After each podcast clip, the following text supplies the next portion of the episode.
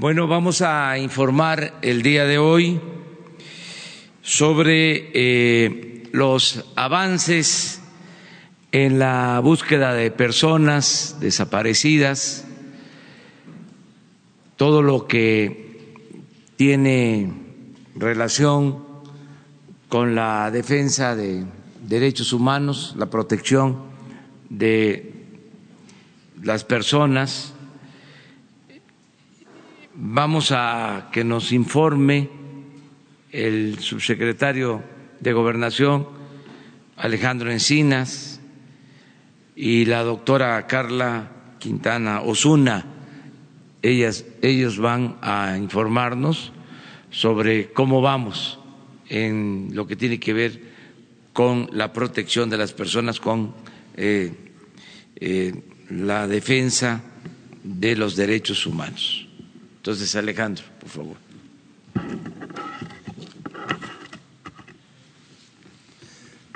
Con su autorización, señor presidente, muy buenos días tengan todas y todos ustedes.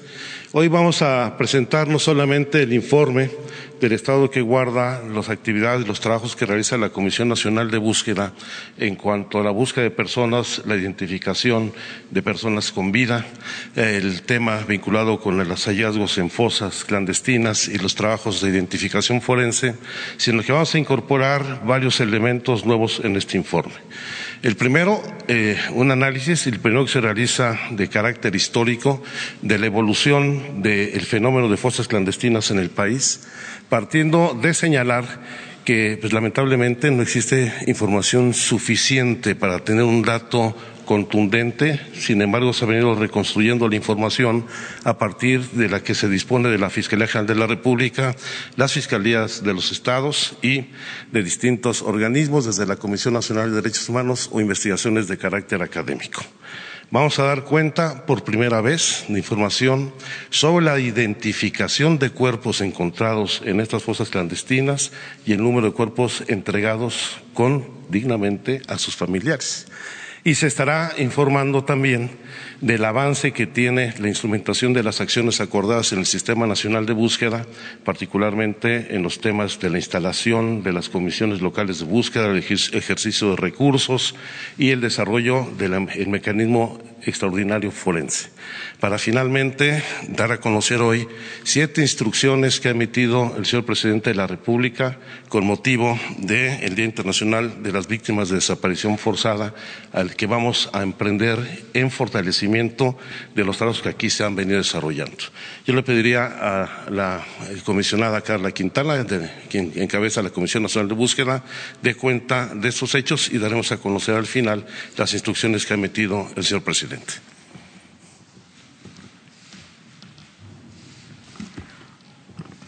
Muy buenos días a todos, a todas.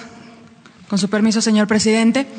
Eh, en primer lugar, hoy que se conmemora el Día Internacional contra las Desapariciones de Personas, Reiteramos nuestro compromiso desde la Comisión Nacional de Búsqueda y desde la Secretaría de Gobernación, siguiendo instrucciones del presidente de la República, con la búsqueda de las personas desaparecidas. Reiteramos nuestro respeto a las familias que están buscando eh, a, sus, a sus seres queridos desde hace, desde hace muchos, muchos años. Eh, y en este momento queremos reiterar el compromiso y la obligación que se tiene en la búsqueda de las personas por parte del Estado mexicano. Es una obligación del Estado mexicano la búsqueda de las personas desaparecidas y en ese sentido vamos a dar cuenta de algunos de los avances eh, que ha trabajado la Comisión Nacional de Búsqueda eh, y el Sistema Nacional de Búsqueda como conjunto. Eh, en primer lugar, reiterar, tal como dice ahí, que el principio rector de la búsqueda de personas siempre es en vida eh, y en ese sentido, el Sistema Nacional de Búsqueda, conformado por muchas autoridades, en concreto eh, para la búsqueda inmediata, las fiscalías estatales, la Fiscalía General, junto con las comisiones locales de búsquedas y las policías, eh, trabajamos cotidianamente en la búsqueda inmediata, búsqueda, búsqueda con vida. aquí tenemos que reiterar también que, o recordar que existen diferentes formas de búsqueda. Tenemos, evidentemente, la búsqueda inmediata, tenemos la búsqueda jurídica. Por ejemplo, hay muchos casos que llevan varios años y que hay mucha información en los expedientes en donde se tiene que volver a revisar para hacer búsquedas también dentro de los expedientes. También existe la búsqueda judicial, que es a través de presentar eh, amparos ante los diferentes jueces para poder encontrar a las personas eh, de manera inmediata. Está la búsqueda en terreno y aquí quiero reiterar que la búsqueda en terreno no es exclusivamente buscando fosas clandestinas. La búsqueda en terreno también es en eh, cárceles, en hospitales, en lugares eh, de, de institucionalización de personas. Y también, finalmente, otro tipo de búsqueda es la búsqueda de identificación humana o forense. La siguiente, por favor. Eh, vamos a hablar de, las fosas clandestinas y antes de iniciar hablando de esto, quiero eh, reiterar que no se trata de números, se trata de miles de personas que están buscando a sus familias y que están ausentes en sus casas. Estos datos del horror los estamos dando con todo el respeto y la responsabilidad desde el Estado federal. Es muy importante decir que es la primera vez que se da este dato que ustedes tienen eh, enfrente por parte del gobierno federal. Es la primera vez que oficialmente desde la Secretaría de Gobernación, desde el eh, Gobierno de la República, se hace un reconocimiento del número que tenemos de fosas clandestinas desde finales de 2006 a la fecha. Como bien decía el subsecretario Encinas, hay esfuerzos importantes desde la academia, desde la sociedad civil, que habían hecho este recuento eh, de fosas. Por supuesto que este número, tal como lo decía también el subsecretario, es un número dinámico que estamos revisando, que tenemos que corroborar, que vamos a corroborar no solo con las diferentes instituciones, sino por supuesto con las familias que han estado presentes en muchos de estos lugares. Como pueden ver ahí, eh, desde finales de 2006 a la fecha tenemos un total de 3.024 fosas clandestinas. En los estados con mayor número, Tamaulipas, Chihuahua, Guerrero, Sinaloa, Zacatecas y Jalisco. La siguiente, por favor. También por primera vez en ese mismo periodo, el conteo histórico, tenemos un aproximado de 4.874 cuerpos. Insisto, son datos dinámicos que seguimos corroborando y seguimos trabajando con las instituciones y las, eh, y las familias. Al repunte, sí, Nuevo León, Guerrero, Jalisco, Sinaloa, Tamaulipas, Chihuahua y Durango. Ustedes van a ver, tanto en la gráfica anterior como en esta, al final, hay una gráfica que dice Fiscalía General de la República. Son, las, eh, son los trabajos eh, donde la propia Fiscalía General de la República, a lo largo y ancho del país, hace intervención directa a estas fosas clandestinas. Por supuesto que podemos desagregar cuáles de esas fosas corresponden a a qué, estado. El siguiente, por favor.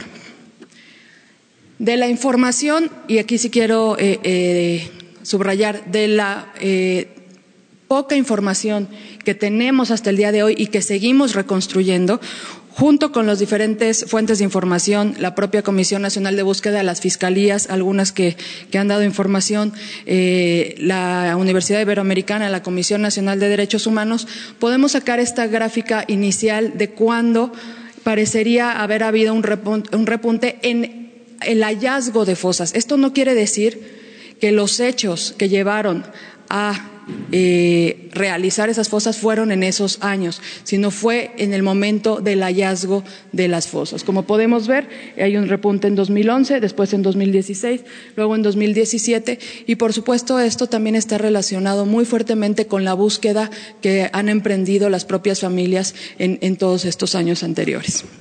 La siguiente, por favor.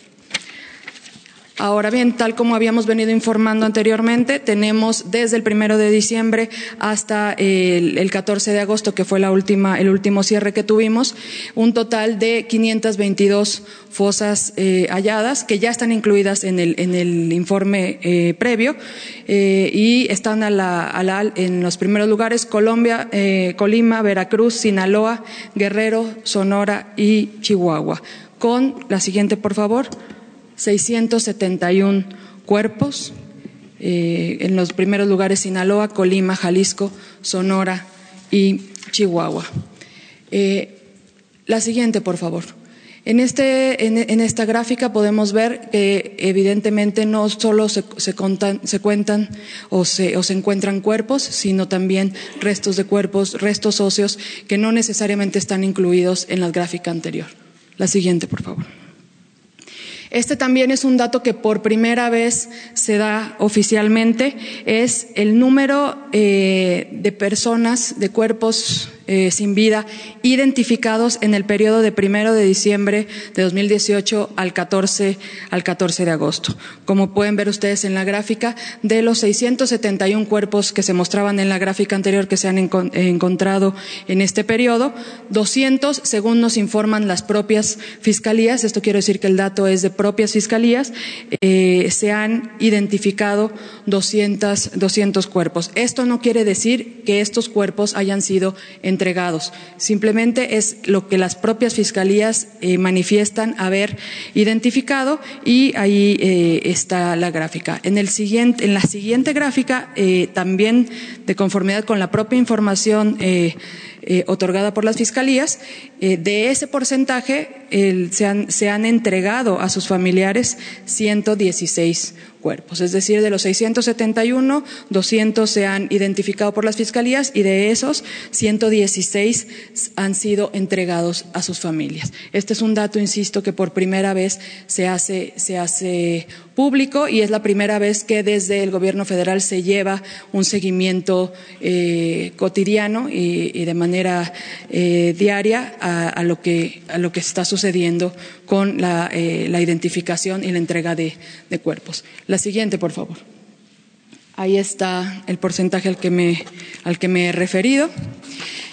por otro lado, la siguiente, les informo que de marzo para acá, recordarán que en marzo había eh, un aproximado de 10 comisiones locales de búsqueda eh, formadas y desde que el presidente de la República reinstala el Sistema Nacional de Búsqueda, se han venido conformando las diferentes comisiones locales de búsqueda y al día de hoy tenemos ya 25 comisiones de búsqueda conformadas, la gran mayoría de, ellas con titular, las eh, cuatro con, encargado o encargada de despacho, y hay siete estados que aún están en proceso de creación, Sonora, Baja California Sur, Yucatán, Quintana Roo, Guanajuato, Aguascalientes y Chiapas.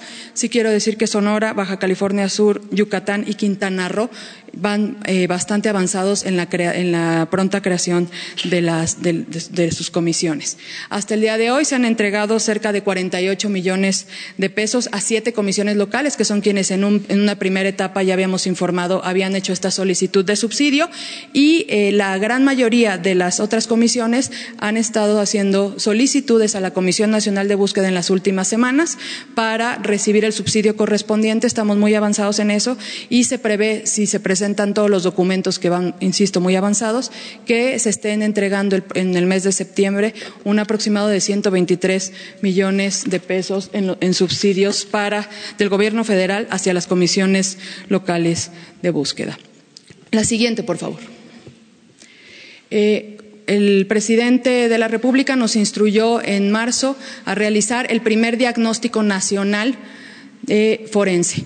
Eh, en consecuencia, junto con la Fiscalía General de la República, eh, la Subsecretaría de Derechos Humanos y la Comisión Nacional de Búsqueda realizamos el primer diagnóstico nacional en el que no solo se envió eh, eh, no, se trataba de enviar simplemente un cuestionario, sino también de estar presentes. Estas tres instituciones fuimos directamente a la mayoría de los eh, más de 250 anfiteatros que hay en el país para corroborar la situación en la que se encuentran eh, estos, estas instituciones y que son visitadas por y son la, gente que está buscando a sus familiares va cotidianamente y ellos saben la, crisis en la que nos encontramos.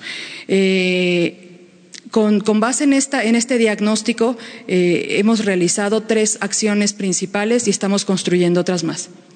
En primer lugar, eh, apenas a principios de esta semana se firmó un convenio de subsidio con el gobierno de Coahuila para entregar 90 millones de pesos para la creación de un centro de identificación humana. Se prevé que este centro no solo atienda eh, la crisis eh, en Coahuila, sino también, una vez realizadas las, reformas normativas que, sean pertinentes, se convierta en un centro regional de identificación, de identificación humana por otro lado, tal como habíamos informado, eh, se prevé la creación de cementerios forenses, de los llamados cementerios forenses. Eh, al día de hoy eh, tenemos solamente dos estados que han cumplido con toda la, normativa o todos los, documentos que se requieren para poder avanzar en este proceso y estamos en, pues, construyendo administrativamente que, que, esto pueda llevarse a cabo lo antes posible. Y en tercer lugar, y que es muy importante, eh, estamos creando junto con las familias, y sí quiero subrayar, junto con las familias, la sociedad civil, las organizaciones nacionales e internacionales de derechos humanos y diferentes autoridades, señor presidente, federales, eh, también está la CONAGO, está la Conferencia también de Seguridad eh, Pública, es decir, es una, es una, son mesas de trabajo muy muy completas en las que estamos construyendo lo que las familias han venido eh, reclamando y pidiendo por muchos años, un mecanismo extraordinario forense. Estamos en conversaciones desde la Comisión Nacional de Búsqueda y la Secretaría de Gobernación, estamos coordinando estas mesas para poder avanzar lo antes, lo antes posible para atender a la crisis forense que luego de este diagnóstico corrobora eh, y nos da mayor información para poder generar no solo una política pública en la vía ordinaria, que por supuesto es necesaria, sino también en la vía extraordinaria con cooperación internacional. Eh, eso sería cuanto, reiterando nuestro compromiso de seguir trabajando junto con las familias eh, en la búsqueda de las personas desaparecidas. Con permiso. Bien, de manera muy puntual, debo informar que el día de hoy el presidente de la República ha dictado las siguientes instrucciones a eh, distintas dependencias del Gobierno federal. Primera, se refrenda el compromiso absoluto del Gobierno federal en relación con esta grave violación a los derechos humanos, la búsqueda de personas, y debo subrayarlo, la búsqueda de personas desaparecidas es la prioridad, prioridad de esta Administración. Reiterando siempre que el principio rector de búsqueda en vida es el fundamental y que en caso contrario debemos trabajar para regresar a las personas sin vida, a sus familias de manera digna. Segunda, el presidente ha instruido aceptar la competencia del Comité de Naciones Unidas contra las Desapariciones Forzadas para recibir y examinar comunicaciones individuales. Para ello, se ha instruido a la Secretaría de Gobernación, a la Secretaría de Relaciones Exteriores, para realizar dicha aceptación a partir del día de hoy, 30 de agosto de 2019. Esto en congruencia con la suscripción que ya hizo el gobierno mexicano de la Convención Internacional para la Protección de todas las personas contra las desapariciones forzadas en 2007, así como las recomendaciones que emitió ya Naciones Unidas en materia de derechos humanos en marzo de 2019, con lo cual se da un paso muy importante en el reconocimiento de las competencias de este comité. Tercera, se hará una invitación oficial al Comité contra la Desaparición Forzada para que realice una visita oficial a México en el segundo semestre del año 2020. Esto hay que señalar que es la solicitud que ha quedado pendiente por parte de Naciones Unidas, es una solicitud que se presentó en el 2013 y que recurrentemente el gobierno anterior se negó a dar y evidentemente pues con buscando no solamente invisibilizar este problema, sino tratar de ocultar realmente la magnitud de la tragedia que se tenía. Esto es un vuelco de manera muy significativa en la política del gobierno actual en la relación con los organismos internacionales, que como lo ha dicho el presidente, no solamente estamos abiertos a la cooperación internacional, sino al escrutinio internacional porque nosotros no tenemos absolutamente nada que ocultar. Cuarta, atenderemos las decisiones internacionales para avanzar en la construcción de soluciones amistosas. Para ello, se está instruyendo a las distintas autoridades federales, particularmente a Gobernación y Relaciones Exteriores, para atender las decisiones internacionales con relación a los casos de desaparición y avanzar en soluciones amistosas en la materia. Quinto, se establecerán distintos convenios de colaboración científica el día de hoy se suscribirá un convenio con CONACID para que a través de sus distintos centros, particularmente los centros de geomática, se realicen las actividades para fortalecer los trabajos de investigación en el campo de análisis de contexto que nos permita atender el desarrollo de programas regionales de búsqueda, atendiendo las preocupaciones de las familias.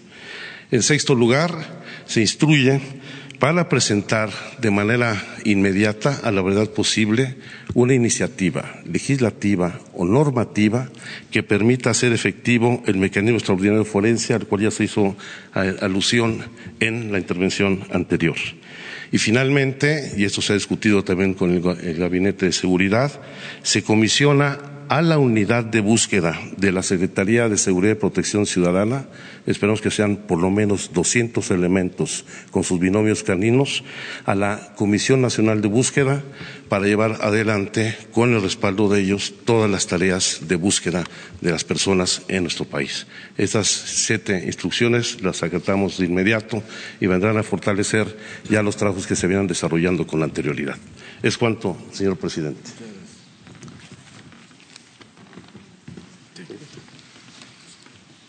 Bueno, este, si les parece, tratamos el tema, eh, que Alejandro responda preguntas y luego abrimos lo de la sesión de preguntas y respuestas en lo general. Adelante.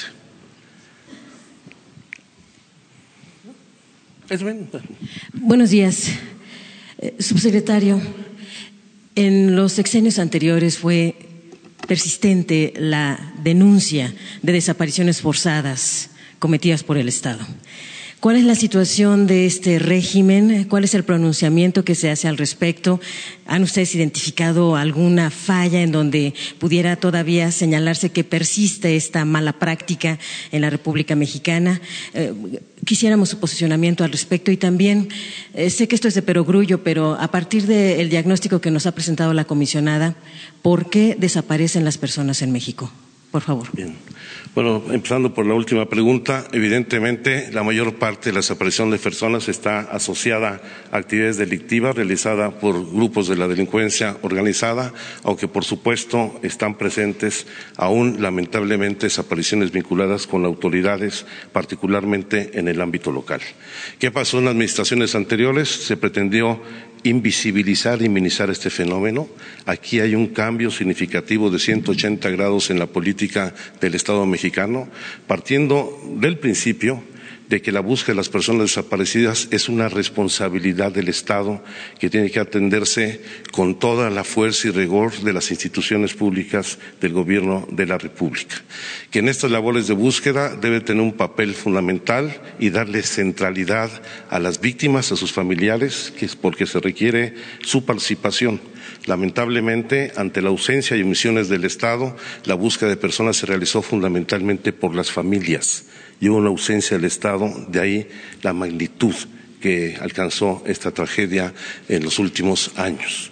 Y por supuesto, no solamente basta darle visibilidad, reconocer la responsabilidad, sino tener resultados puntuales y efectivos para no solo revertir esta situación, hay que enfrentar los problemas de impunidad, hay que enfrentar, por supuesto, las trabas burocráticas, el rezago enorme que hay en materia de identificación forense, porque lo importante, además de conocer la verdad, hacer justicia, es que esto no vuelva a suceder en el país. desaparición forzada ¿Cuál es el pronunciamiento del gobierno actual? Ah, lo señalé como el punto uno de la instrucción dictada por el presidente de la República. Es la prioridad enfrentar este problema y revertir la situación a la que lamentablemente precipitaron nuestro país en los últimos años. Ahí vamos, señor, aquí. Sí, el subsecretario Alejandro Arturo Páramo de Grupo Imagen Excelsior. Dos preguntas. Eh, la primera tiene que ver con unos datos que daba eh, hace unos días el, eh, el INE acerca de cómo se han usado los datos biométricos que, que están en su poder para la identificación de, cadáveres y de personas desaparecidas. Ellos daban datos de 12.540 cadáveres eh, ubicados a través de los datos biométricos y 17.964 personas desaparecidas también eh, pues ubicadas a través de los datos que tienen. Eh, ¿Cuál sería entonces las cifras que ustedes manejan y que ellos manejan? ¿Hay una contradicción? ¿Trabajan juntos? ¿O por qué las cifras se disparan tanto de uno a otro? Y la segunda, nos comenta que la colaboración con la ONU ya es, un hecho.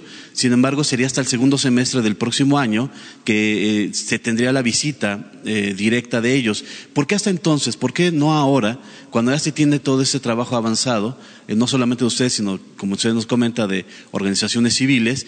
¿Por qué esperar un año para eh, recibir esta visita y no desde antes para acelerar el trabajo?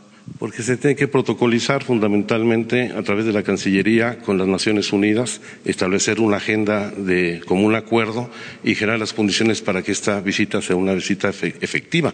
No se trata de postergar, sino que haya realmente resultados importantes con la visita de esta agencia de las Naciones Unidas.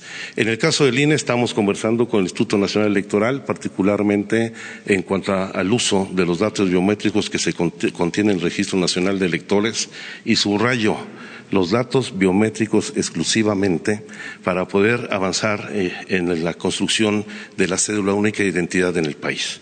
Este trabajo que ha realizado el INE no significa necesariamente que se haga el análisis de la, información biométrica que se contiene en la credencial del lector o en el Registro Nacional de Electores. Se refiere fundamentalmente a huellas dactilares donde no necesariamente se cumplen con todos los protocolos de identificación para otorgar identidad a una persona desaparecida. Todavía falta mucho, eh, no sé todos los datos biométricos o genéticos los que se requieran, eh, pero vamos a irnos con calma. Qué bueno que el INE está ayudando en esta situación. No es suficiente y no necesariamente, quiero decirlo, esos datos que han habido alguna coincidencia en la huella dactilar permiten la plena identificación de las personas. Adelante. Buenos días, subsecretario. Montserrat Sánchez de Reporte Índigo. Son dos preguntas también.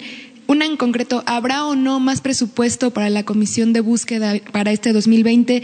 Le pregunto esto porque de acuerdo con el presupuesto de egresos de la Federación, en 2019 fueron destinados 444.8 millones, pero fue 18.6 menos que el año anterior. Este gobierno ha dicho más de una vez que habrá que no habrá límite presupuestario para la búsqueda de desaparecidos. Esa sería la primera. Y la segunda, justo hoy en la portada del periódico hablamos de casos de policías desaparecidos que, como usted ya lo dijo, son las madres quienes los buscan y ellas apuntan a que fueron sus mismos compañeros de la policía.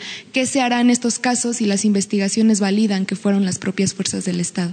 Bueno, en primer lugar hay que tener ubicado con toda claridad cuál fue el presupuesto asignado a la Comisión Nacional de Búsqueda en el 2018 porque una cosa es lo que apareció en el papel, en el presupuesto de egresos, que aparecía con alrededor de 420 millones de pesos, y otro la realidad donde solamente se le asignaron a la Comisión Nacional de Búsqueda ocho millones de pesos. Este año se han asignado de manera directa 410 millones de pesos, de los cuales 210 están canalizados para los subsidios a las comisiones locales de búsqueda y el resto va canalizado a las actividades de búsqueda directa de la comisión en coordinación con distintas instituciones o con colectivos que representan los familiares y a las propias familias.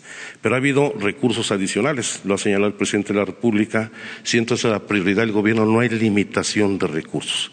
De ahí la disponibilidad de 350 millones de pesos adicionales para la construcción de infraestructura en materia de identificación forense, que lamentablemente no se ha ido pudiendo ejercer de manera acelerada por pues, los problemas en cuanto a las disposiciones administrativas y normativas en el caso de algunos de los estados, más aún cuando las fiscalías locales ya han gozado de autonomía respecto a los gobiernos locales, pero está la disponibilidad. O basta ver solamente la comisión de más de 200 personas de la unidad de búsqueda para acompañar las tareas de la comisión, para darse cuenta del fortalecimiento que se ha dado a las tareas de la comisión y al Sistema Nacional de Búsqueda en su conjunto. Respecto a la desaparición de policías, particularmente policías federales, por supuesto, un tema que estamos eh, analizando con el secretario de Seguridad y Protección Ciudadana.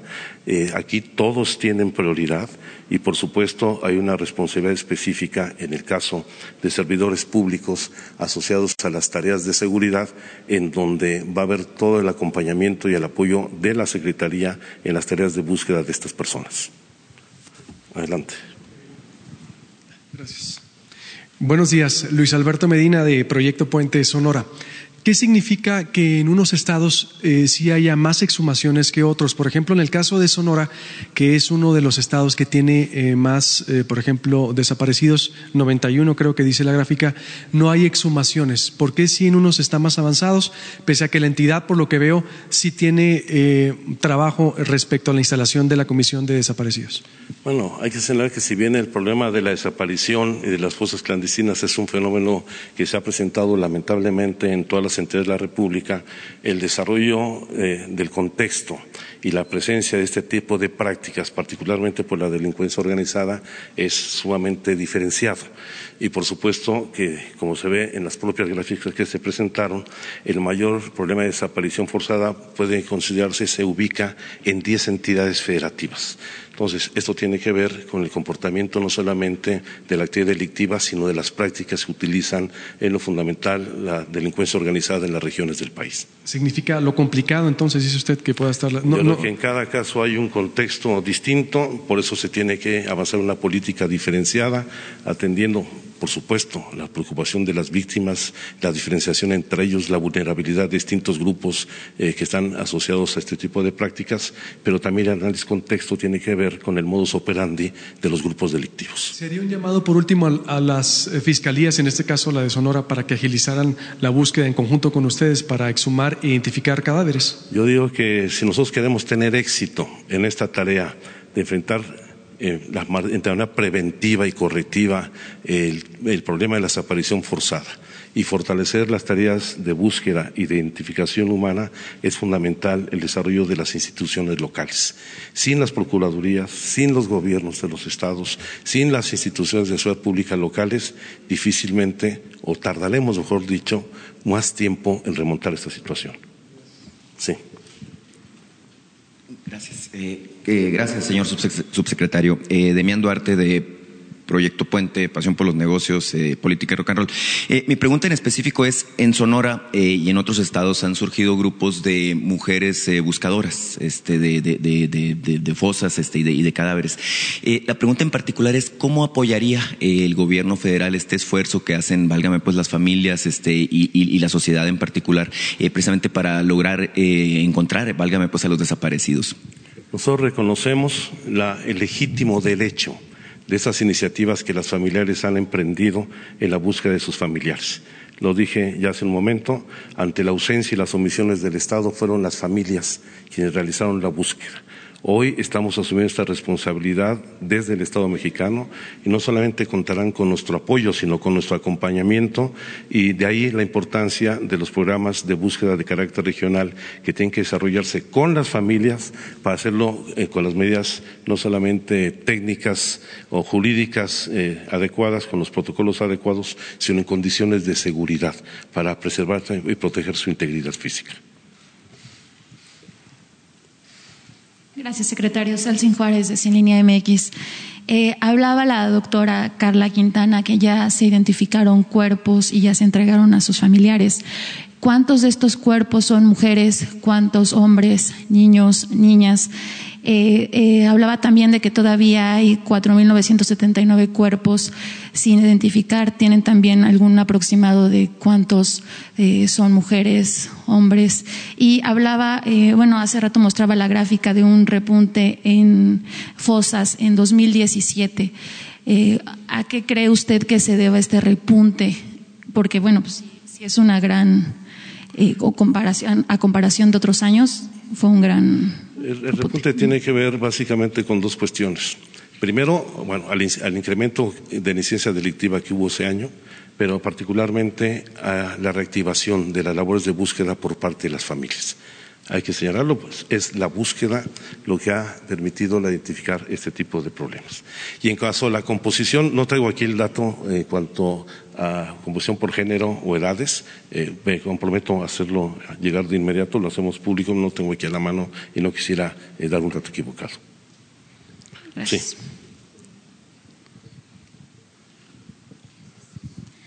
Muy buenos días, eh, subsecretario eh, Rocío Jardines de W Radio. Quisiera preguntarle dos cuestiones. Eh, ¿Cómo va el caso de la desaparición de los jóvenes de Yotzinapa? Si nos puede dar un adelanto, estamos a casi cinco años. ¿Cómo va el trabajo en ese asunto?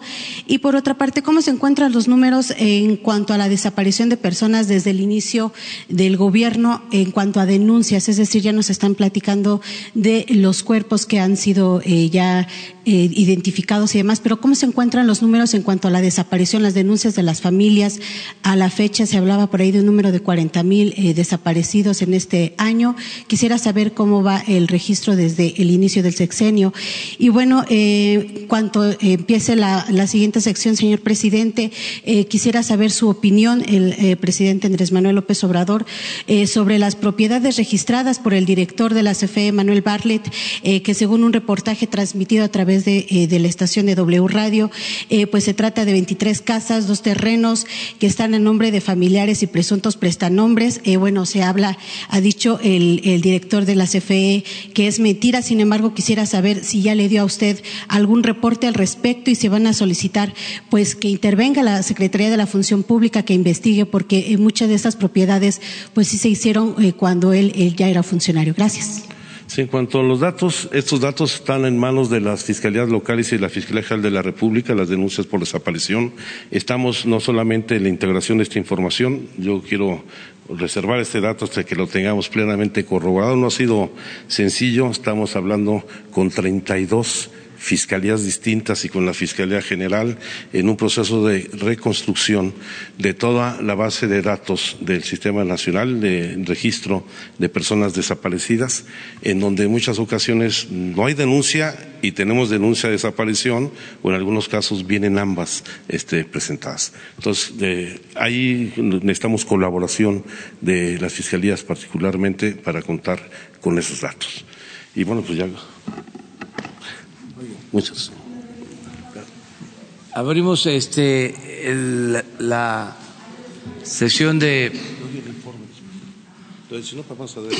A ver. No, de SUNAPA vamos a tener una reunión especial en donde todos tendremos cuenta con motivo del lamentable quinto aniversario de estos hechos. Sí. Bueno, abrimos. Eh, quedó pendiente eh, ayer eh, lo de Miguel Reyes Razo eh, y luego vamos a contestar lo de eh, la pregunta sobre las supuestas o presuntas propiedades de Manuel Bartel. Muy buenos días, señor presidente Reyes Razo, su servidor. Eh, se infiere, se dice, que se, se, se, observa y se puede advertir de golpe y porrazo del interés que usted tiene en los jóvenes en estos que han sido llamados Nini, como usted lo ha señalado, y quiere para ellos un mejor futuro.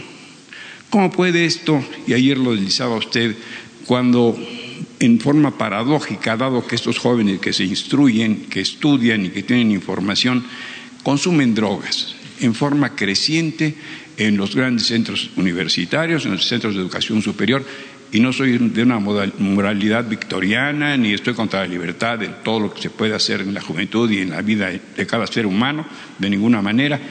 Pero, ¿qué, eh, cuál es, habla usted de que tiene una estrategia, de que está en proceso una planeación de esa eh, cruzada para eh, persuadir a niños, porque los niños están, fui a hacer un reportaje de Catepec hace algunos años y me decían, mire, los están con la mona. Y dije, ¿qué es la mona? Es resistol que les diluye el cerebro, que hace la neurona trizas y la vida también. ¿Qué hacer? ¿Cómo convencer? La Fundación Gonzalo Río Arronte, que heredó este, ese hombre que el señor Río Arronte dio 500 millones de dólares a esa fundación, esta fundación más rica de América Latina, o la era en, en aquel entonces, para combatir adicciones, buscar agua, y curar enfermedades.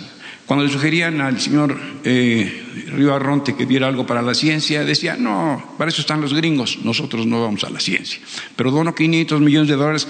El dueño del club de béisbol eh, eh, de los Diablos Rojos ha presidido esa fundación y con ello, por ejemplo, los centros de, integración juvenil de Kena Moreno, el, propio ex procurador Morales de Chuga, el doctor Cumate, Gilberto Borja, han presidido esa, esta gran fundación. ¿Qué hacer? ¿Qué tanto? Eh, si, ya está diagnosticado el proceso, aquí están estos libros de los centros de integración que de la señora Moreno. ¿Qué hacer? ¿Cómo va esa estrategia y cómo la va, eh, cuándo empezará a notarse, a observarse su, su efecto? A lo mejor es una generación erradicar esa Gracias por su respuesta. Gracias, presidente. Sí, Miguel, muy importante lo que planteas. Eh, yo eh, pienso que se está eh, atendiendo el asunto o este, contesto tu pregunta diciendo que estamos atendiendo el problema de la desatención a los jóvenes, podría decir de tres formas. Primero, que no les falte eh, la oportunidad de estudiar y de trabajar, garantizar el derecho al estudio y al trabajo.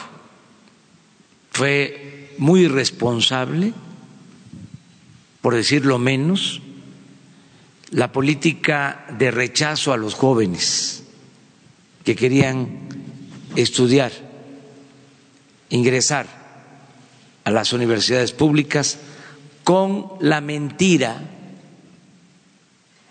de que no pasaban el examen de admisión, de que no pasaban el examen de admisión. Estamos eh, hablando de que tres décadas eh, se aplicó esta política de rechazo a jóvenes que querían estudiar en las universidades. Esto nos llevó inclusive a que ahora tengamos menos médicos de los que necesita el país, porque prevaleció una actitud simplista, mercantilista, en el sentido de que había eh, que impulsar la educación privada y se puso eh, la educación al mercado, sobre todo eh, en el nivel medio superior y en el nivel superior.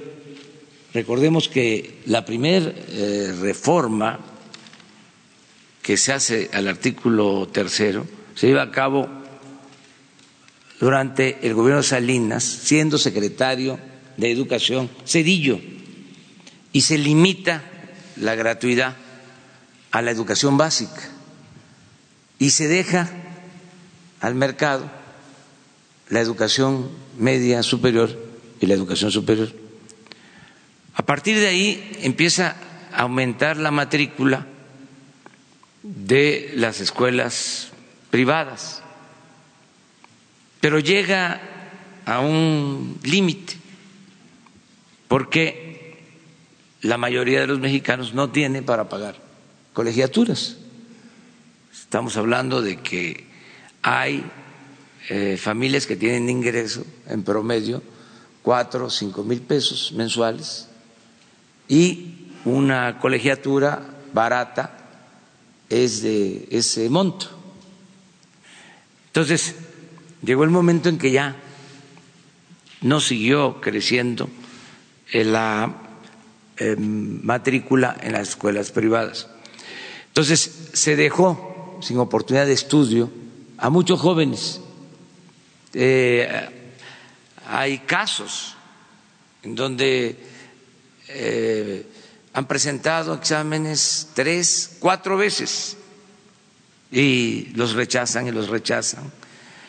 Todo esto produjo eh, pues frustración en los jóvenes y se dedicaron a otras actividades, muchos de manera responsable a trabajar, incluso muchos eh, emigraron, pero otros fueron tentados y tomaron el camino de las conductas antisociales. Eh, esto eh, lo estamos atendiendo, que todos los jóvenes que quieran estudiar tengan garantizado el derecho a la educación. Se están creando universidades públicas, ya vamos cerca de 100 nuevas universidades creadas en nueve meses, cerca de 100. Y eh, vamos a seguir apoyando la educación pública eh, hay el proyecto de crear aquí, en la Ciudad de México, en la capital, una universidad dedicada a eh, la formación de médicos y de enfermeras. Entonces estamos trabajando en eso. Nada más becas para estudiantes de nivel superior. Este año 300 mil becas de 2.400 pesos mensuales por estudiante. Entonces, el estudio. Luego, lo de los aprendices. Alrededor de 900 mil jóvenes hoy tienen trabajo como aprendices. El joven que no em, estudia ni tiene empleo es contratado. Tiene un tutor que puede ser el dueño de un taller mecánico, de un taller de electricidad, en una carpintería, en un taller artesanal, en una tienda, en una empresa. Eh, estos son los tutores y pueden tener uno, dos, tres, cinco, diez, veinte jóvenes trabajando. Y a esos jóvenes se les paga un sueldo de tres mil seiscientos pesos mensuales. Así hay novecientos mil. En nueve meses, novecientos mil jóvenes trabajando como aprendiz. ¿Qué se hacía antes? Pues etiquetarlos, llamarles ninis, eso fue lo que hicieron durante todo el periodo neoliberal. Ni un solo programa para atender a los jóvenes. Ya hablé de la manera irresponsable en que se les rechazaba, pero además no había otras opciones. Me gustaría que eh, se indagara si existían programas de atención a los jóvenes. Solo eso, acuñar la frase ninis, que ni estudian ni trabajan, de manera despectiva, como si fuese culpa de los jóvenes eh, el no tener opciones, el no tener alternativas. Entonces, estamos trabajando en esto, que es importante. Lo segundo, eh, no había infraestructura suficiente para atender eh, la prevención y la cura de eh, adicciones. No existe la infraestructura suficiente. Ahora que estoy recorriendo los hospitales, hay un programa importante que se llama CARA, que consiste en agrupar a adolescentes y atender cuatro acciones. Eh, primero, eh, el prevenir frente a la violencia, no a la violencia. Es muy importante la violencia interfamiliar y la violencia en general. Los jóvenes trabajan sobre esto. Lo segundo es evitar embarazos de adolescentes, embarazos no planeados. Eh, lo tercero es el combate a la obesidad, que es importantísimo también. O sea, eh, la buena alimentación nutritiva y decirle no a los productos chatarra. Y la eh, acción cuarta es no a las drogas. Eh, hacen estos centros. Eh, se está fortaleciendo esta infraestructura.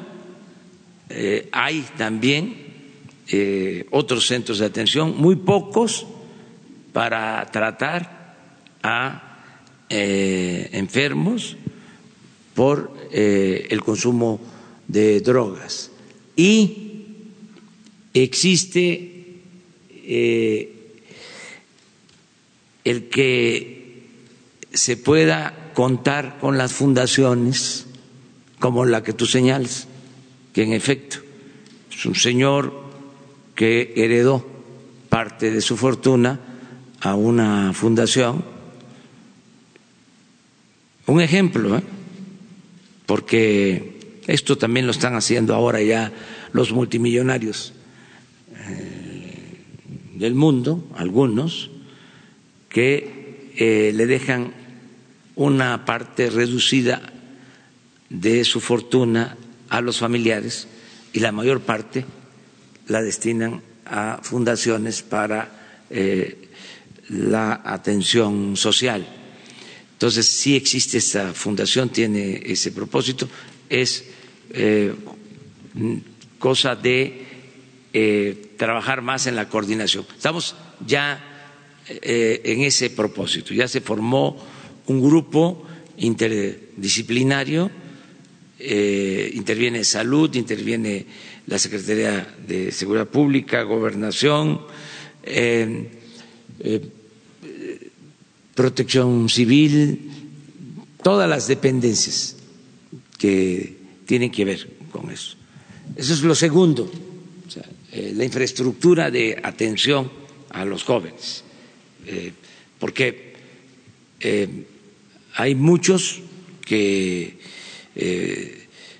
quieren buscar salidas, incluso lo más importante es prevenir, que puedan eh, tener un lugar como estos sitios cara, donde se reúnen con otros jóvenes. La socialización es fundamental. Por eso es muy importante la escuela. Un error de los neoliberales, más que un error, nada más que no voy a decir qué significa, es eh, estar pensando solo en la calidad de la enseñanza. Claro que hay que ir hacia la excelencia, pero es muy importante en un país como el nuestro, con tanta pobreza, el acceso a la educación, la cobertura. Son las dos cosas. ¿Por qué? Porque el que no va a la escuela no tiene posibilidad de salir adelante. La escuela, aunque haya conflictos en la casa, aunque haya problemas de desintegración familiar, ayuda al joven. Sus compañeros, sus maestros, eh, no es lo mismo, es mil veces mejor tener a los jóvenes estudiando que tenerlos en la calle. Entonces, eh, es una concepción eh, errónea la de estar pensando nada más en la excelencia y no pensar en el papel social que tiene la educación. Lo tercero, porque te hablaba yo, el acceso a la educación eh, y al trabajo para los jóvenes. Dos, el que tengamos la infraestructura, la organización para atenderlos en prevención y curarlos. Y lo tercero de la estrategia que estamos llevando a cabo es un plan de difusión masivo, una campaña, tú usaste bien la palabra, una cruzada de concientización a los jóvenes. Eso ya inició no como quisiéramos, porque Queremos que sea intensa, muchos mensajes, repetir y repetir y repetir y repetir del daño de las drogas, contrarrestar todo este mundo ficticio, ideal, de fantasía, de que el que toma ese camino se viste muy bien, con ropa de marca, alhajas, carros últimos modelos, muchachas o muchachos guapos, residencias, todo eso que se muestra en las series, donde no solo tienen poder económico, sino tienen poder político, tienen a sus órdenes a militares, pueden sobornar autoridades civiles, todo eso que se presenta. No es prohibirlo, es prohibido prohibir. Aquí no se trata de eso. Se trata de tener también la libertad para eh, exponer, para dar a conocer la otra realidad, la amarga realidad lo que tú decías, no solo la mona, sino ahora el cristal y otras drogas que son veneno, que destruyen, que aniquilan a los jóvenes. Entonces, esa otra realidad, esa amarga realidad, para eh, hacer conciencia eh, en los jóvenes y fortalecer valores culturales, morales, espirituales. Eso es lo que pensamos nosotros eh, nos va a ayudar y nos va a ayudar a garantizar la paz y la tranquilidad. Estos crímenes horrendos como lo de Coatzacoalcos tiene que ver no solo con un acto delictivo, sino estamos hablando de un comportamiento mm, desquiciado y seguramente de gente eh, dominada por la droga. Eh, la mayor eh, incidencia delictiva, los enfrentamientos que se tienen con bandas, por lo general, este, es gente drogada, son jóvenes drogados entonces, eh, tenemos por eso que orientar mucho y eh, abatir, disminuir el consumo. Es fundamental eso, que ha crecido mucho el consumo. Antes, eh, pues era comercio de la droga. Empezaron a dejar en pago eh, droga para la distribución, de ahí sale lo de el narcomenudeo, la venta de drogas en bares, en restaurantes, eh, todas las redes que se van formando, eh, la extorsión. Entonces, si no hay consumo, tenemos posibilidad de enfrentar el problema. Por eso tenemos que hacer una campaña para disminuir el consumo. Esto es en general lo que estamos haciendo. Sí, Miguel. Desde luego, señor presidente, es de-. Gracias, señor presidente. Desde luego, señor presidente, en esta cruzada, ¿qué papel debe jugar la nueva escuela mexicana que, cuyo curso acaba usted de inaugurar? ¿Por qué no incidir desde la infancia, desde la primera infancia de los 0 a, seis- a los 6 años, según los pedagogos, eh, en este enorme riesgo, en este enorme peligro que son las drogas? ¿Qué papel juega entonces en este nuevo ciclo la nueva escuela mexicana? Gracias. Es importantísimo lo que estás planteando porque eh, es apoyarse también en la educación formal. Es decir, todo lo que podamos hacer desde el gobierno, desde la sociedad, en eh, orientar, diría, informar,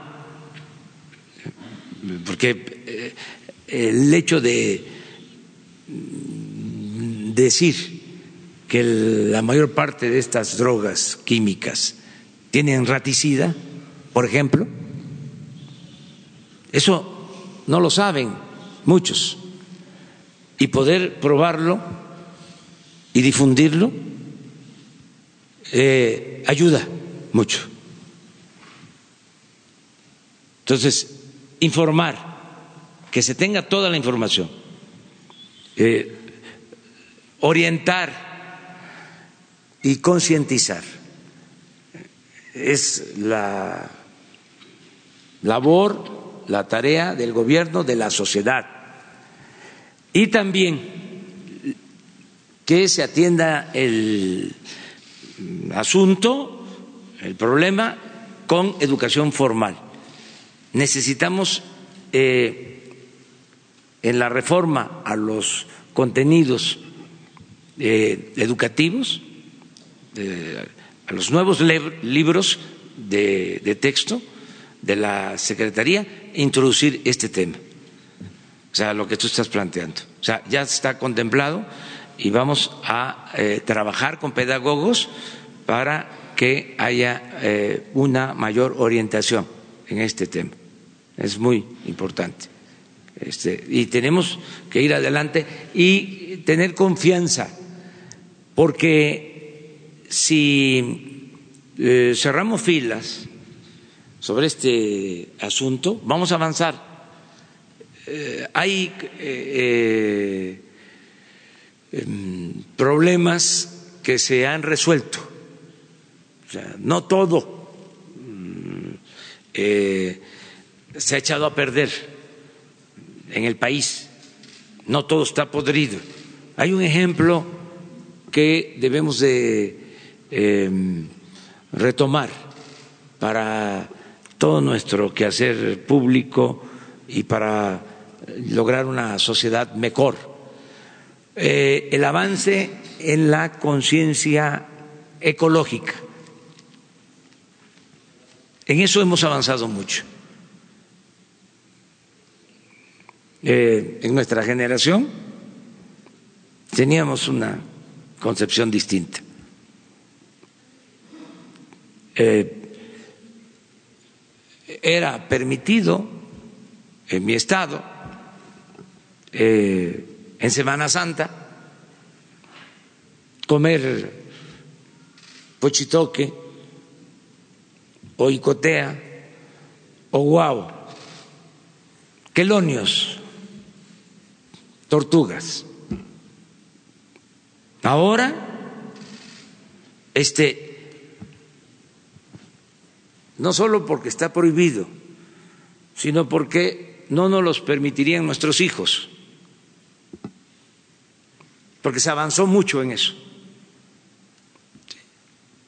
porque se cuidan los animales. Nosotros en los pueblos íbamos al campo con la resortera, le llamamos tirador.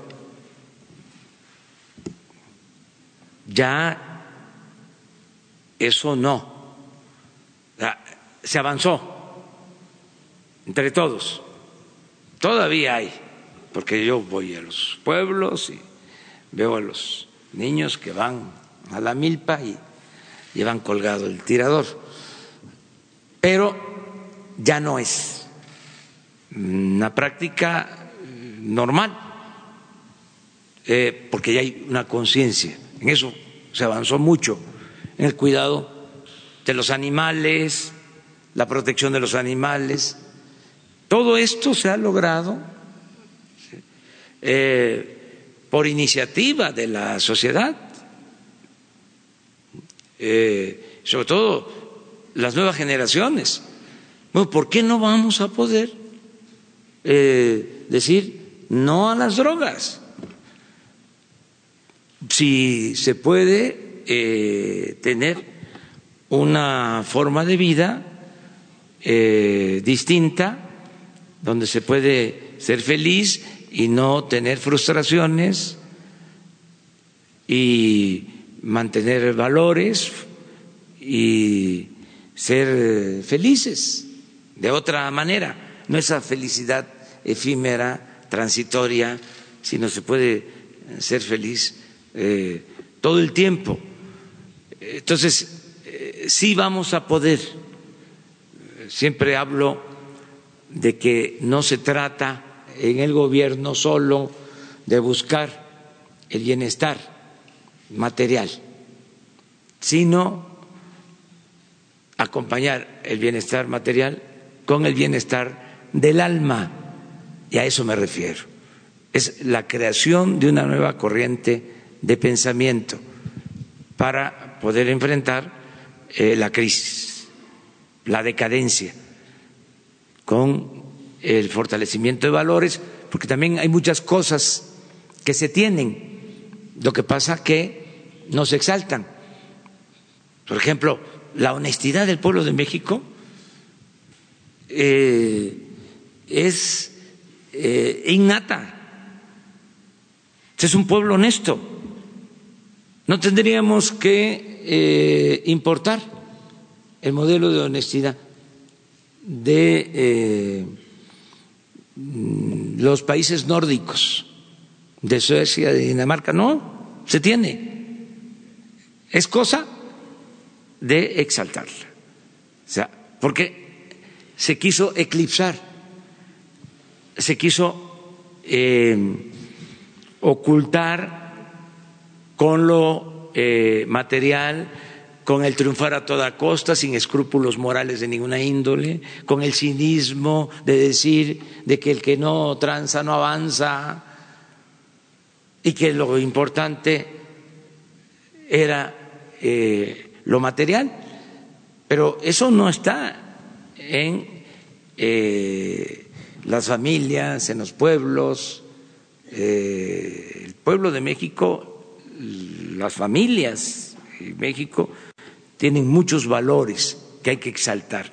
Y otras cosas pues que hay que introducir eh, nuevos preceptos y fortalecerlos.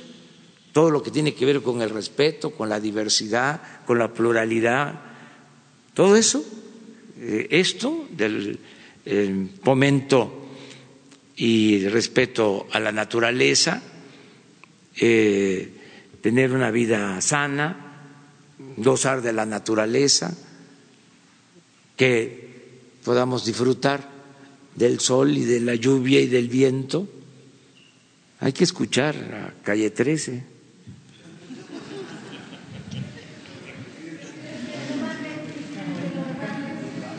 Ah, mire, eh, yo estoy seguro que Eliseo Bartel va a informar.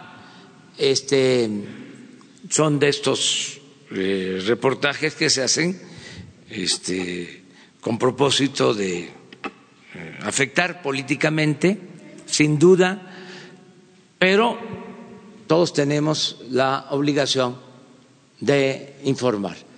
Yo este, le tengo confianza al licenciado Bartlett y como es natural, eh, pues hay adversarios, este, los conservadores, eh, quienes están eh, sacando todo este tipo de cosas, pues son los mismos que están inconformes por los cambios que se están llevando a cabo en el país,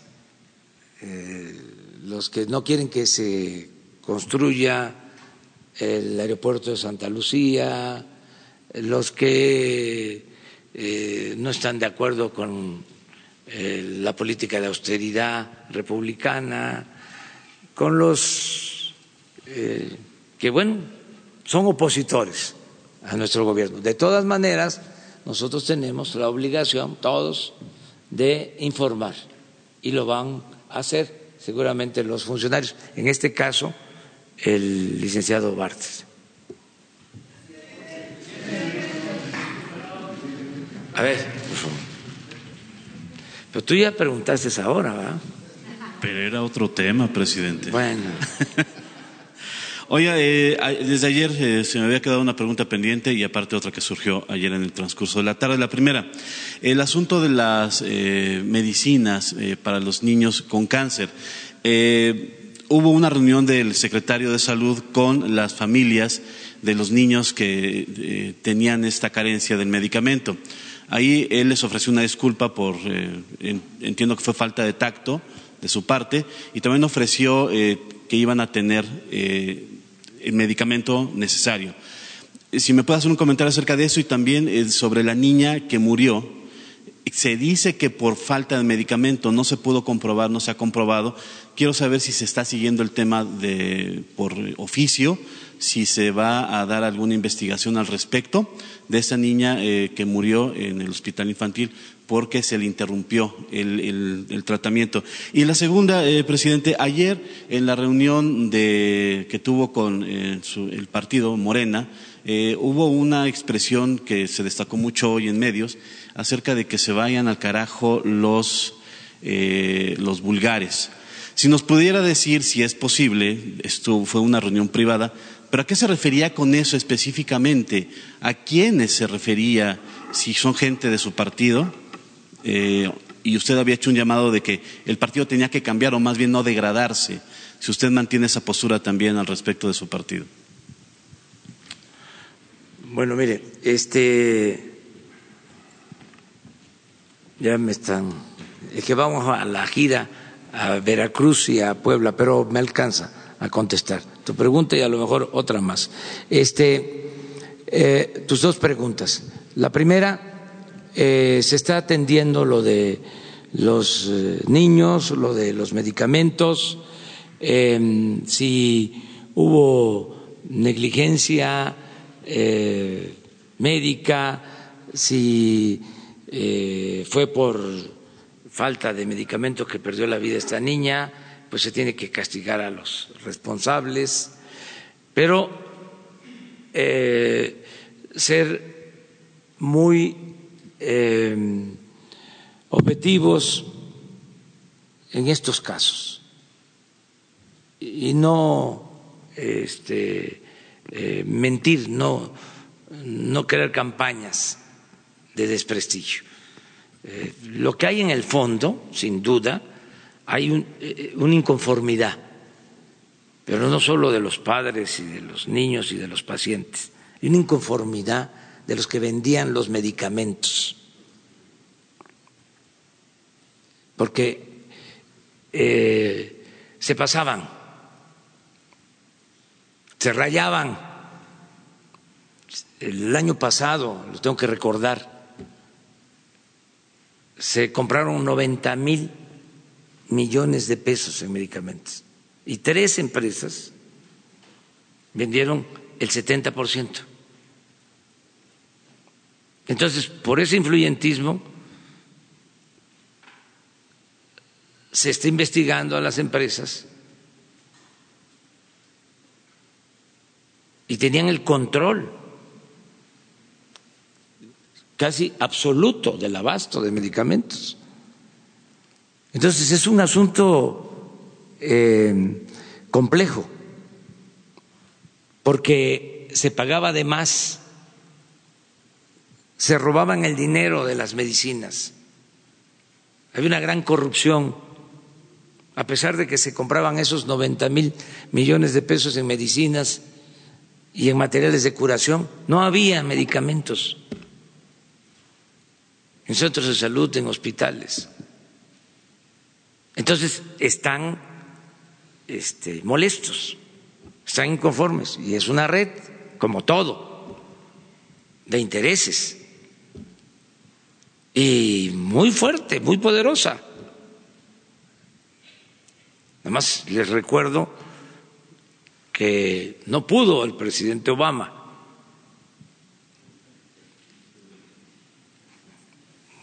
Nosotros íbamos a poder. O sea, con todo respeto, este, no es que estemos diciendo que somos mejores, es que no vamos a permitir la corrupción, no vamos a ceder. Y yo hago una reflexión sobre esto. Vamos a suponer de que está en un hospital una niña, un niño, ¿sí? Y aceptando sin conceder de que no tiene el medicamento. ¿Qué sociedad somos? Si la enfermera, si el médico, si el director del hospital, si cualquier ciudadano no toma la decisión de comprar el medicamento para que no pierda la vida la niña o el niño. De todas maneras hay que investigarlo. Y no tienen por qué faltar los medicamentos. Porque si no hay medicamentos, se toma un avión, está permitido para eso, no para ir de compras o utilizar como era antes los aviones para ir de compra o los helicópteros para ir a jugar golf. Pero si es para ir a Estados Unidos a la India, a donde sea, a comprar los medicamentos, se trae. Y en tres días, cuatro días se tienen. Si está de por medio la vida de niños, de seres humanos. Entonces, hay que investigar bien el asunto y se está eh, haciendo. Eh, pero eh, existen todos estos elementos que hay que analizarlos en su conjunto. No estoy diciendo que no pudo suceder esto. Lo que estoy explicando es en el contexto en que se están dando estas cosas. Ahora, sí dije eh, lo que tú mencionas. Fíjense que irse al, al palenque ya está permitido por la Real Academia de la Lengua. Nada más que yo no lo digo así. A veces. Pero está permitido. Bueno. Yo siempre hablo de la importancia que tienen las redes sociales, porque antes era el diccionario, se le llamaba el amansaburro. Este, tenía uno que recurrir o a los diccionarios de sinónimos eran de consulta, ¿no? Ahora en las redes se tiene mucha información sobre los conceptos, términos o palabras. Me da gusto, a veces reviso y hay eh, maestras, maestros en las redes de ortografía y de significado de palabras. Y eh, hace poco, que felicito a quien lo hizo, seguramente este, va a salir, me encontré eh, la definición de el carajo o al carajo y este y no es tan fea, este, tan grosera. Tiene que ver con eh, la navegación, con el mar, con lo marino. A los eh, marineros cuando se portaban mal en los viajes se les eh, mandaba a una especie de canastilla en lo alto, este, que se conocía como el carajo. Entonces, vete al carajo es, vas castigado, vete a la canastilla arriba. Entonces, no es ninguna grosería. Entonces, lo que dije ayer fue, él que no tiene principios, el que no tiene ideales, el que es un ambicioso, vulgar, no debe de dedicarse al noble oficio de la política, se debe de ir al carajo. Eso fue lo que dije. Ya. A nadie, en general. Es de aplicación universal. A ver.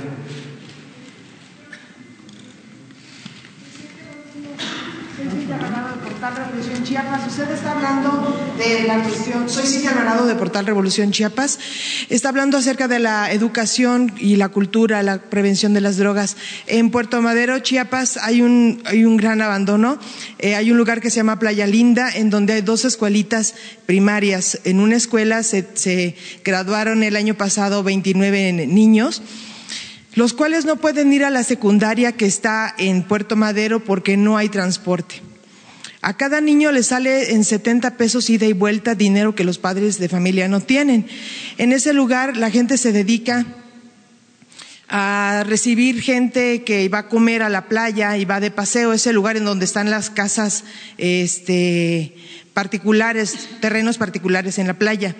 La gente tiene muy poco trabajo y muy, poca posibilidad, así que esos niños ya no van a, trabajar. Me tocó documentar eh, en, algunas partes, apenas hace tres meses, que las, las las este, tortugas golfinas estaban viniendo a la playa a depositar sus huevos y inmediatamente estaban saqueados porque la gente no tiene otra cosa a veces de dónde vivir y recurre a ese tipo de prácticas. En Tapachula hay una sola biblioteca municipal, una sola, desabastecida, que se estuvo lloviendo por años y se perdieron miles, muchos libros. Hay más de 3.500 antros de vicio. Hay una cantina casi en cada cuadra. Cada presidente municipal que llega cada tres años es una minita de oro el cerrar bares y luego volverlos a abrir renovados los permisos con nuevo, nuevo impuesto. Hay también muchos bares clandestinos. ¿Por qué si hay dinero para que, bueno, se capta dinero de ahí, pero tampoco se refleja en, servicios públicos y en este caso para la educación? En este momento hay muchos profesores eh, interinos que por tres años no les han pagado su sueldo. Y ahorita está un conflicto con las escuelas normales, la Mactumatzá, que fue tomada pues porque hay un conflicto social, pero no se está tampoco atendiendo y apagando esos fuegos. Quiero decir con todo eso, señor presidente, ¿qué se va a hacer para que se, afronte, así como usted lo está diciendo, de bonito, de, íntegro, de admirable, que eso se lleve a cabo también en lugares tan abandonados pues tan alejados, en donde se genera precisamente la prostitución. Puerto Madero, Chiapas, Playa Linda es un lugar en donde las niñas de 9, 11 años ya se están prostituyendo y donde ahorita ya hay muchos migrantes y traen consumo de droga. Entonces, ¿cómo se puede hacer para que el discurso que usted tiene tan bonito, pues se lleve a cabo también en los lugares más alejados? Pues tiene que ir eh, eh, replicándose en todos lados hay que tener eh, confianza en que las autoridades estatales, las autoridades municipales, todos tenemos que ayudar para lograr una sociedad mejor eh, y garantizar el derecho a la educación, lo que tú planteas. Eh, hay pues eh, miles de escuela, escuelas llamadas multigrado, porque uno o dos maestros se ocupan de los seis grados. Son más las escuelas multigrados que las escuelas de organización completa en el país, porque estamos hablando de cerca de 250 mil comunidades de menos de 500 habitantes. Hay una gran dispersión. Entonces, eh, estamos trabajando para eso para mejorar la educación, acercar la educación en el nivel básico, el nivel medio superior, en el nivel superior. Es eh, el trabajo que estamos eh, haciendo y yo espero que todos nos pongamos en la misma frecuencia, que eh, todas las autoridades actuemos de la misma manera, cero corrupción cero impunidad, eh, más trabajo, eh, más dedicación a la gente, más eh, recorridos a las comunidades, a los pueblos. Ayer también dije eso en la reunión, que había que estar en comunicación permanente con los ciudadanos, hay que ir a las comunidades, a los pueblos, a los ejidos, a las colonias, a los barrios, hablar con la gente, tener comunicación permanente. Para los que tienen eh, interés en hacer política, en eh, ejercer el noble oficio de la política como el noble oficio del periodismo, en el caso de la política, con los cambios que se están dando, sobre todo por el cambio de mentalidad del pueblo de México, porque ayer hablábamos de que es un fenómeno, la gente en México está muy politizada, muy concientizada, es de los pueblos con más conciencia ciudadana, conciencia política en el mundo. Porque hay movimientos que se dan en otras partes, incluso revoluciones, y la conciencia la adquieren fundamentalmente las vanguardias, los eh, dirigentes, los militantes. El fenómeno en México, que es interesante, es que fue una toma de conciencia masiva eh, horizontal. Son millones de mexicanos conscientes. Por eso eh, el país avanzó mucho, este, se fue gestando este movimiento. Entonces, ¿qué les decía yo de manera respetuosa a los legisladores? Que los que quieren ah, seguir haciendo política, pues tienen que tomar en cuenta eso si no van a ver a la gente, si no atienden a la gente, si no se comunican con la gente, si le dan la espalda a la gente, pues que no estén esperando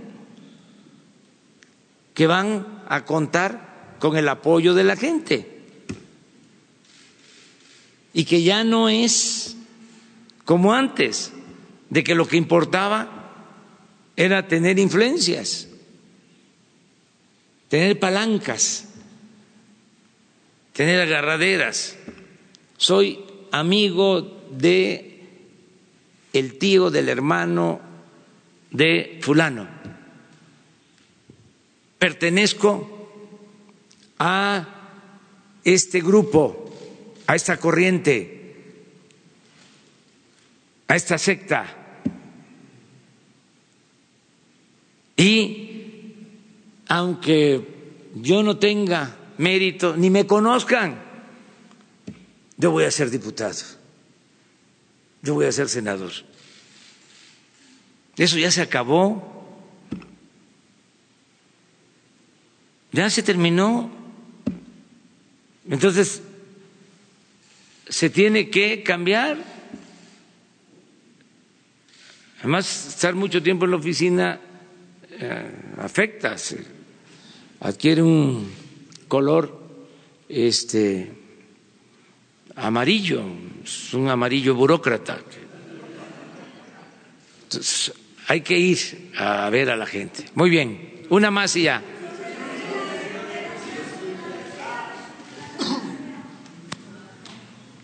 Pues es una decisión que toman. No, este, no se la pedí, la renuncia, pero depende de la Secretaría de Medio Ambiente.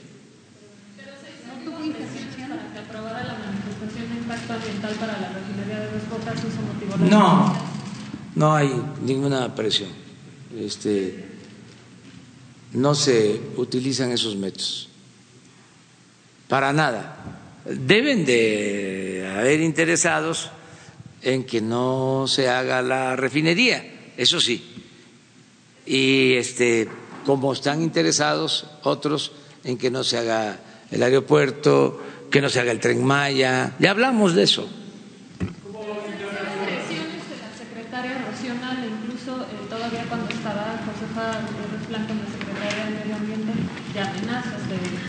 Despedir personas al interior de Semarnat, siendo que, pues bueno, no es competencia de Rocío eh, ¿Hay algo así? No, eso depende del secretario de Medio Ambiente, de Víctor Manuel Toledo, que es una gente íntegra. Además de ser una eminencia en la materia, que es de los que más sabe, no de los famosos estos, sino que realmente sabe de materia, em, de la materia er, de la ecología, del medio ambiente. Además de eso, ser un hombre profesional, un hombre inteligente, es honesto y del depende este asunto.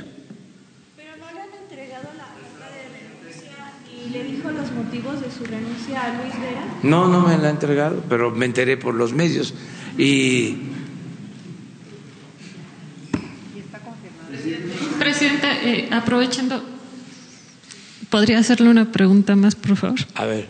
Eh, ayer también sobre la reunión de Morena, eh, comentó algo así de que, bueno, quienes quisieran participar por la dirigencia nacional y que esta se hiciera por encuesta, que no hubiera resentimientos porque podrían dar puerta a que el conservadurismo se, se, infiltre en el proceso interno. Y usted también hablaba de que podría darles opciones. No sé si me puede precisar a qué se refería con estas opciones, eh, si les podría dar un cargo en el gobierno a quienes no, quedarán esta dirigencia. no, de eso. no, ahí sí no. Sí dije de que en los estatutos de Morena, aquí abro un paréntesis, ¿no? que no debería de meterme en esto, pero lo está preguntando y este, no es ningún delito. Dije que los estatutos de Morena, este, creo que es el único partido que tiene en sus estatutos la eh, figura de la elaboración de encuestas para la elección de candidatos mm, y de dirigentes. Entonces, mi opinión, que no es más que un punto de vista, que para evitar confrontaciones, pleitos que afecten la imagen de Morena, porque la gente que está en ese partido, como militantes de otros partidos, pues siempre se preocupan porque sus partidos no queden mal, no este, eh, sean motivo de conflictos, de escándalo. Entonces, mi recomendación respetuosa era que no se desechara esa posibilidad en la elección de los dirigentes, que se podía hacer una encuesta, o dos o tres, y saber quién es quién de esa manera y elegir así. Yo cuando estuve a cargo de Morena. Y desde antes este utilicé ese método. Y nos evitó muchos conflictos, muchos conflictos. Recordé que en el 2012 eh, con Marcelo Ebrard fuimos a una encuesta para la candidatura a la presidencia y apostaban nuestros adversarios de que iba a haber ruptura, se frotaban las manos y se quedaron con las ganas. Este, porque Marcelo no escuchó eh, el canto de las sirenas, se puso cera. En los oídos eh, y actuó con mucha responsabilidad. Y la verdad es que en esa encuesta la diferencia sí, era muy poca y él actuó de manera muy responsable. Entonces, eso fue lo que mencioné ayer. Mande. En 1990 con el Senado Colosio empezaron con ese método. No sé, no, eso no lo sé. No creo, no creo que este ese eh, era otro método. O sea, la verdad. O sea, desde la época de Porfirio Díaz se inauguró lo del tapado. El primer tapado que hubo en México fue Manuel González, el compadre de Porfirio. Se los explico, llega Porfirio, da un golpe de Estado, em, expulsa de la presidencia a Sebastián Lerdo de Tejada, se tienen que ir todos al exilio, porque Porfirio eh, triunfa militarmente, sobre todo hay una batalla decisiva en Tecoac, Tlaxcala, ahí pierde el ejército federal y gana el ejército rebelde, el ejército encabezado por Porfirio Díaz con el plan de Tuxtepec. Por cierto, el que ayuda para ganar esa batalla, porque eh, iba dominando el ejército federal y llega con cinco mil hombres a caballo. Manuel González y el fin, el triunfo. No sé si cinco mil o quinientos, pero una cantidad importante. Fue oportuna su intervención. Y toman la Ciudad de México y Lerdo, que era el presidente legítimo, tiene que irse. Así llega Porfirio. Y el plan de Tuxtepec tenía como bandera la no reelección. 1876. Entonces, llega, primero es eh, interino Juan N. Méndez de Puebla y luego ya entra Porfirio. eran periodos de cuatro años. Como no podía reelegirse de inmediato, estaba llegando, tenía que preparar las cosas. Claro que desde que llegó llevaba la intención de quedarse. Entonces, tenía que decidir a quién dejar cuando se termina su primer periodo, 1880. Entonces habían varios. Y ahí surge el tapado, que es Manuel González. Entonces Porfirio trabaja todo y empieza a hablar con los gobernadores, con los hombres fuertes, y empiezan los telegramas.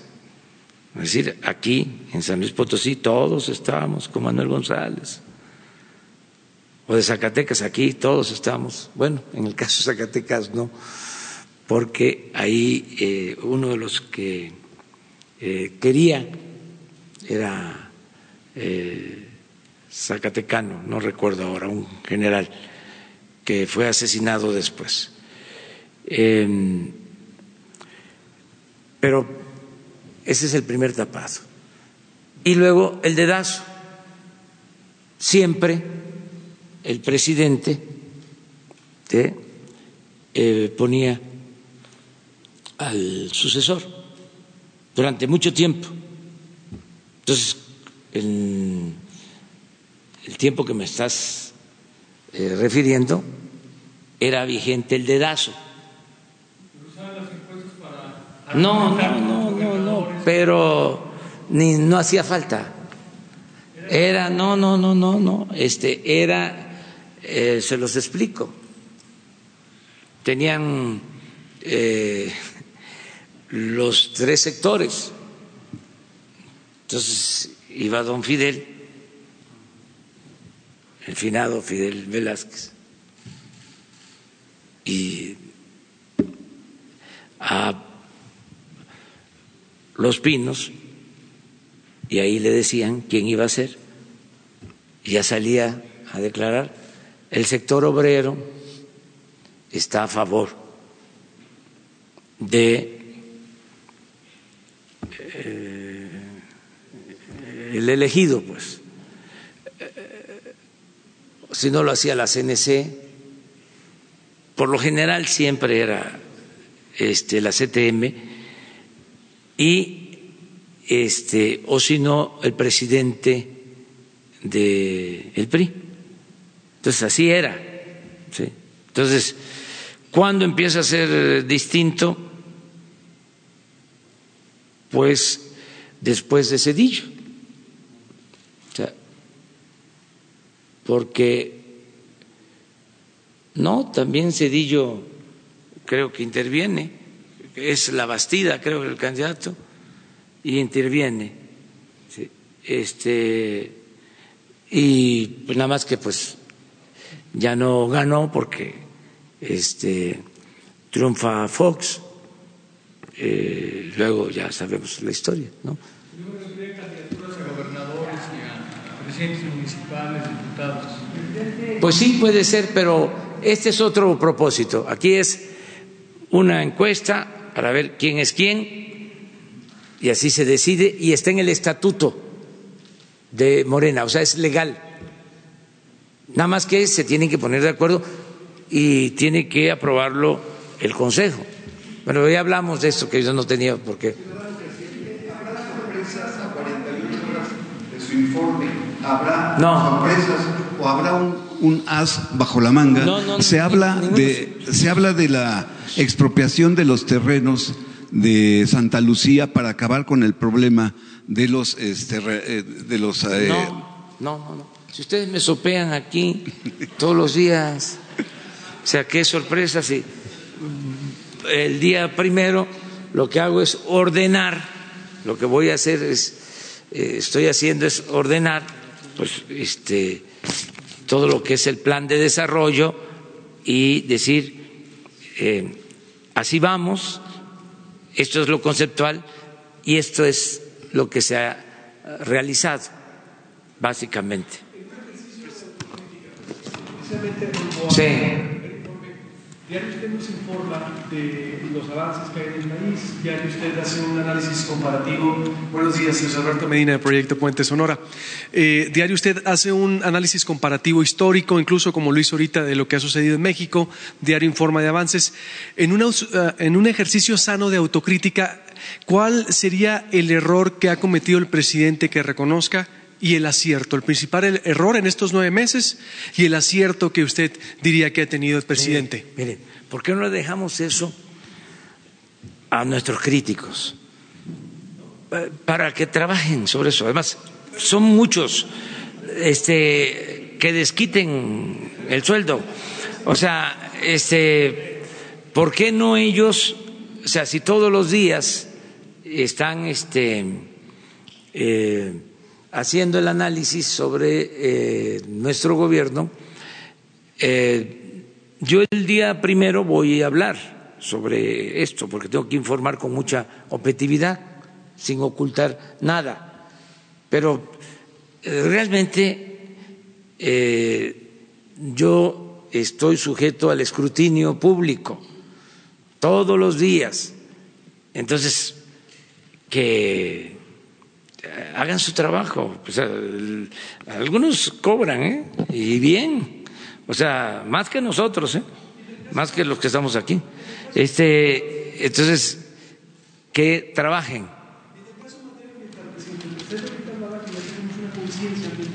En Sonora, por ejemplo, ya casi está por extinguirse la vaquita marina. Eh, sufrimos una contaminación severa de minas, eh, por ejemplo. las playas están invadidas por particulares. Bahía de Quino vino una empresa china hace tres años, cambió el sentido del oleaje por una construcción que hizo. San Carlos es lo mismo. En, por ejemplo, Pueblo Yaqui, en Cajeme, el agua tiene contenido ya de arsénico y ha causado contaminación severa. Los estudios que hacía con agua, por ejemplo, cada dos años, que, sean, que eran para ver el estado del agua, se suspendieron hace nueve y entiendo que ahorita por la política de austeridad que estamos no han nombrado, por ejemplo, a delegado de Semarnato Profepa. Es decir, el compromiso en lo que resta del sexenio en materia de combate al daño al medio ambiente, presidente, ¿hasta dónde va a llegar? La legislación es laxa. Dice Greenpeace, por ejemplo, Grupo México por haber derramado eh, el, ácido sulfúrico en Guaymas merece una multa de casi dos millones de pesos. Es una burla. Es decir, ¿hay alguna intención de actualizar legislación y de poner orden a las empresas? Es que, claro, es que antes no había eh, una separación que sí hay ahora entre poder económico y poder político. El gobierno estaba tomado, el gobierno no representaba a todos, ahora sí.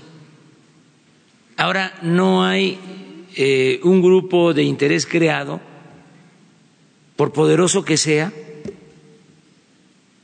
que pase por encima de las leyes y de la voluntad del pueblo.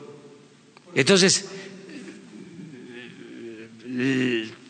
les pongo un ejemplo sencillo. ¿Quién es el secretario de Medio Ambiente? O sea, Víctor Manuel Toledo. Eh, vean su trayectoria. O sea, es un agente de primera, eh, especialista, pero más honesto. Es que el problema principal, o sea, el, el asunto básico es la honestidad. Entonces, eh, ya no es igual. Sí hay presencia en los estados, en todos los estados. No, es que no va a haber delegados. Eso ya se terminó. Pero hay, sí, quienes están ocupando de hacer esa labor, porque lo que había era aparatos burocráticos para todo y en esencia eh, se trataba de simular, de fingir. Yo ayer eso no eh, se filtró posiblemente pero les decía yo a los legisladores que era admirable cómo Carsten, por ejemplo, había logrado en tres años consecutivos aprobación del presupuesto por unanimidad. Imagínense eso. Tres años que el presupuesto se aprueba por unanimidad. ¿Sí? En la Cámara de Diputados, con seis, ocho partidos. ¿Cómo le hacía? Pues se les repartía a todos. Habían partidas para todos. Eh, gobernadores, presidentes municipales, líderes sociales, organizaciones no gubernamentales, los propios legisladores tenían una asignación del presupuesto. Los moches. Entonces, ¿por qué actuaban así? Porque el gobierno no estaba para servir al pueblo y no les importaba el plan de desarrollo. ¿Para qué estaba el gobierno? En esencia, para facilitar el saqueo, para trasladar los bienes del pueblo y de la nación a particulares. Para eso estaba el gobierno. Entonces, el presupuesto se podía pulverizar, repartir así. Ahora no. Ahora es, el presupuesto es para los adultos mayores, para las personas con discapacidad, para las becas, para explorar y perforar los pozos petroleros y detener la crisis en la producción de petróleo y que el petróleo siga siendo de los mexicanos. Para eso es el presupuesto. Entonces, han habido cambios importantísimos. Entonces, todavía, o sea, cada vez que se iba a aprobar el presupuesto, era una romería, parecía un tianguis la Cámara de Diputados.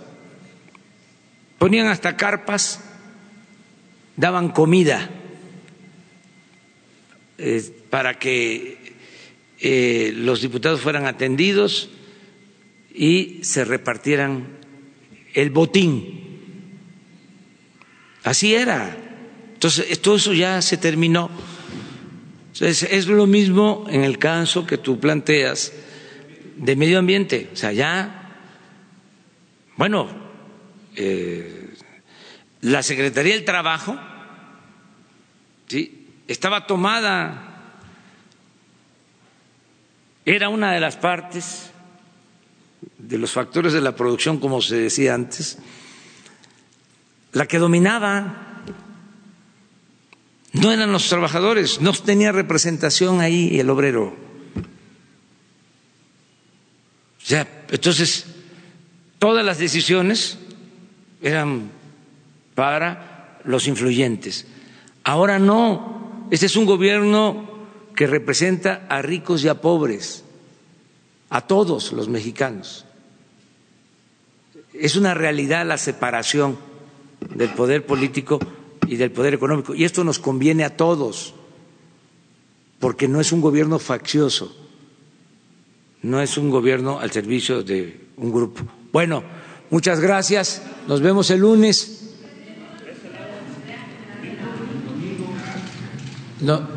Perdón, el domingo. Están invitados. Es a las 11 de la mañana. No, no voy a acudir, eh, pero voy a estar muy bien representado por Marcelo Ebrard. Muchas gracias.